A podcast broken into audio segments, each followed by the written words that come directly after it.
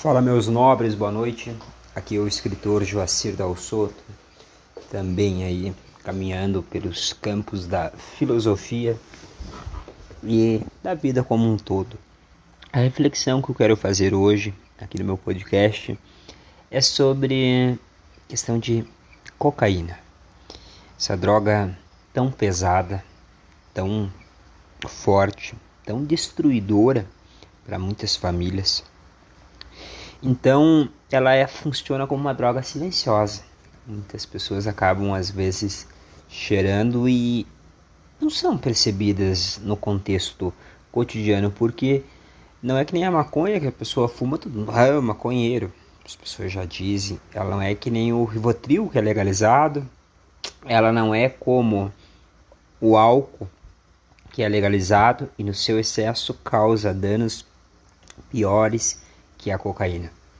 Então, no trânsito, hoje o álcool mata muito mais que a cocaína. E esse poder destruidor dessa droga, que tem um poder de vício muito forte, tem vários estudos que apontam que depois da quarta vez de uso, claro, isso depende do contexto social, a pessoa tem grandes chances aí de ficar dependente. E como que funciona, por exemplo, para que a gente encontre a saída para essa droga. Quando a gente vai encontrar uma saída para ela? Uh, a saída para toda a, a droga seria parar com o uso dela. E quando alguém chega para você e diz assim: Eu tenho controle sobre o uso da cocaína, essa pessoa está sendo hipócrita. Não existe isso. Ela em algum momento pode demorar dois anos, três, cinco anos, mas em algum momento essa pessoa vai intensificar o uso e vai provocar algum dano para ela ou para as pessoas ao redor. E para que a gente possa entender o tempo que isso demora em relação à cocaína, a gente pega uma pessoa jovem, por exemplo, que fuma maconha na escola, e aí toma uma cervejinha, toma um uísque, coisa de final de semana. E por alguma razão ela tem uma tendência a usar uma droga ilícita, no sentido dela buscar uma forma de ter paz, uma forma de arte, uma forma de ter uma vida mais intensa. São pessoas especiais que fazem isso de alguma forma, porque você só ter medo de não usar a droga muitas vezes não basta. Então a pessoa começou a utilizar, por exemplo, experimentou uma vez, diz que é a droga que causou muita angústia, que ela não gostou, que ela não curtiu, e aí ela tinha problema de amnésia uh, em relação ao álcool. E chegou um momento que ela começou a usar toda vez que saía em festas. Depois ela começou a intensificar o uso, começou a usar para o trabalho, começou a comprar a droga e não só com o álcool, ela já utilizava. Aí o prazo é variável, então a pessoa pode ficar um ano eh, fazendo um uso, entre aspas, controlado, só nos finais de semana.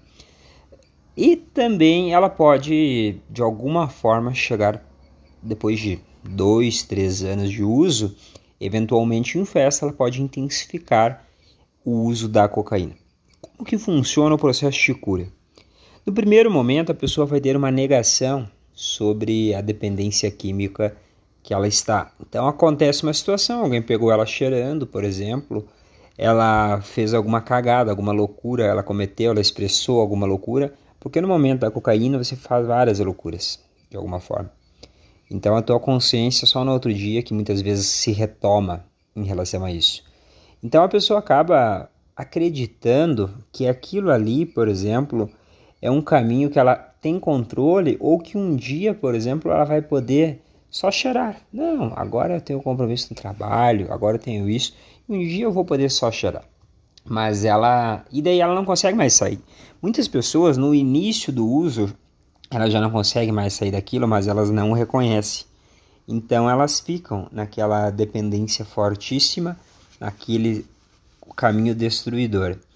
Aí vai chegar um momento que ela vai dizer assim: Eu vou falar para toda a minha família que eu sou dependente químico.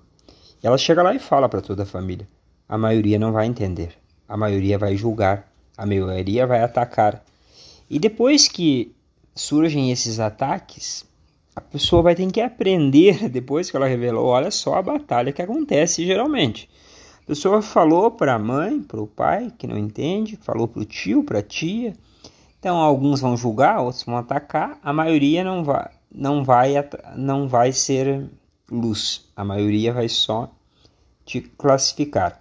Aí a pessoa vai, vamos dizer assim, tentando, ela vai ter que aprender a lidar com as recaídas. Provavelmente no período de um ano, dois anos, dependendo da situação, a pessoa vai ter que lidar com as recaídas, porque daí ninguém mais vai estar por elas. Aqueles poucos que forneceram ajuda vão dizer: não, é sem vergonha. Não, não, essa pessoa aí não adianta. Isso aí.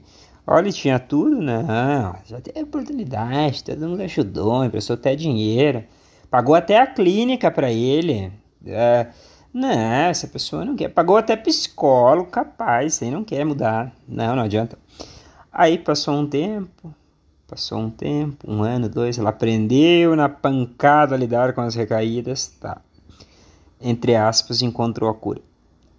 Depois de um ano, por exemplo, depende da base que ela vai estar amparada, se é com psicólogo, se é com remédio, com psiquiatra, se é uh, com uh, numa igreja, ela precisa de um apoio para que ela não volte, senão ela vai voltar. Em algum momento, passa um ano, dá uma recaída de novo, depois de um ano limpa, ela mesmo às vezes na igreja, ela mesmo com psicólogo, os dilemas da vida vão surgir. E aí às vezes a esposa não vai querer mais ajudar. Mas a, a força que a gente pode trazer para essas pessoas além dessa ideia aí de psicólogo, de igreja, eu acho que a, a pessoa que está ali com o problema da droga, ela não precisa só de um amigo que é aquele que não vai julgar ela.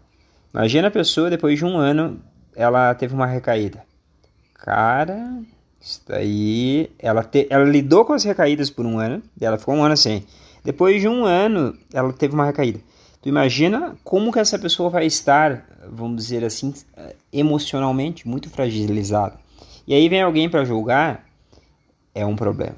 Então, como que vai ajudar uma pessoa assim? Porque todos nós temos solução para a vida, todos temos.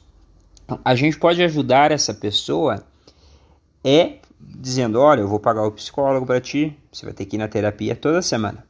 Eu acredito que uma vez por semana a terapia é que nem a igreja uma vez por semana, tu tá amparado. Não que te traga garantia, mas vai trazer uma possibilidade melhor. Então essa pessoa ela vai ter os amigos, ela vai ter o amparo que vai ser o psicólogo, o terapeuta ou a igreja, ou trabalho social, aí varia. Então, dentro da minha linha de pensamento, eu vejo dessa forma. Então, a palavra que eu tinha era sobre isso.